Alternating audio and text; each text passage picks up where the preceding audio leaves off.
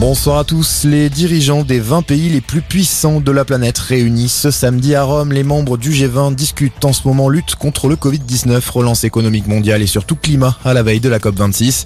Emmanuel Macron lance lui un appel à la solidarité. Il demande aux pays du G20 d'accroître leurs efforts envers les pays les plus pauvres.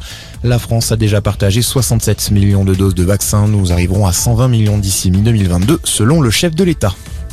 Emmanuel Macron qui doit aussi rencontrer Boris Johnson aujourd'hui pour évoquer les tensions entre Paris et Londres au sujet des droits de pêche post-Brexit.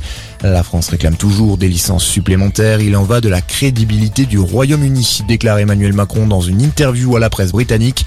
Boris Johnson, de son côté, menace la France d'un recours juridique devant l'UE si un accord n'est pas trouvé.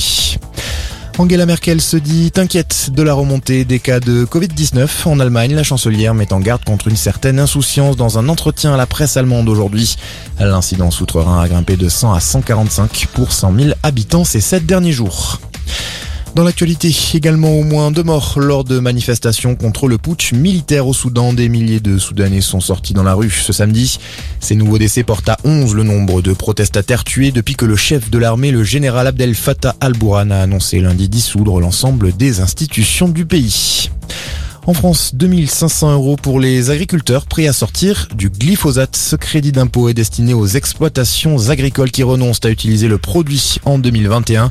Le président Emmanuel Macron s'était engagé en novembre 2017 pour une interdiction du glyphosate au plus tard dans trois ans.